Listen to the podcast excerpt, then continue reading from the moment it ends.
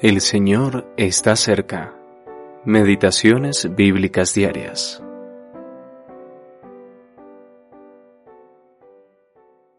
Rebosa mi corazón palabra buena. Dirijo al Rey mi canto. Mi lengua es pluma de escribiente muy ligero. Eres el más hermoso de los hijos de los hombres. La gracia se derramó en tus labios. Por tanto, Dios te ha bendecido para siempre. Salmo 45, versículos 1 y 2. Jesucristo, el amado del Salmo 45. Qué hermoso ver cómo el corazón del salmista se desborda tan espontáneamente. Ciertamente, no era algo que la ley le exigiera, sino que fue consecuencia de su contemplación del Rey, que es obviamente el Señor Jesús aunque todavía no había sido revelado en ese momento. Podemos estar seguros de que Dios le había dado al salmista una maravillosa anticipación de la gloria del Mesías venidero. Esto hizo que su corazón se conmoviera profundamente. De este modo, esta composición suya, la cual, sin duda alguna, nos muestra que todo creyente puede ser capaz de componer su propio cántico de alabanza al bendito Hijo de Dios.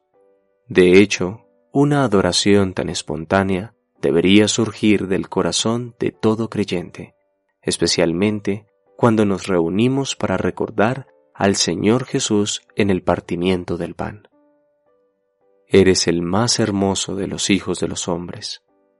Esto sin duda que es cierto, pero también queda corto de poder expresar lo que Él realmente es, pues el Señor Jesús está infinitamente por encima de cualquier comparación con los hombres. De hecho, contrasta más bien con ellos, pues es el único hermoso. Durante los treinta y tres años en los que el Señor Jesús anduvo en esta tierra, ciertamente la gracia se derramó en sus labios de una forma maravillosa. Bien se dijo que jamás hombre alguno habló como este hombre. Juan capítulo 7 versículo 46. También en Nazaret todos daban buen testimonio de él, y estaban maravillados de las palabras de gracia que salían de su boca. Lucas capítulo 4 versículo 22. La misma gracia con la que hablaba fue la que lo condujo a ir voluntariamente a la cruz para sufrir por nuestros pecados. Por tanto, Dios te ha bendecido para siempre.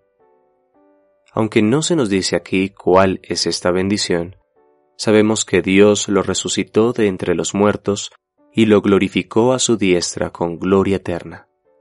Alabémoslo entonces con todo nuestro corazón. L. M. Grant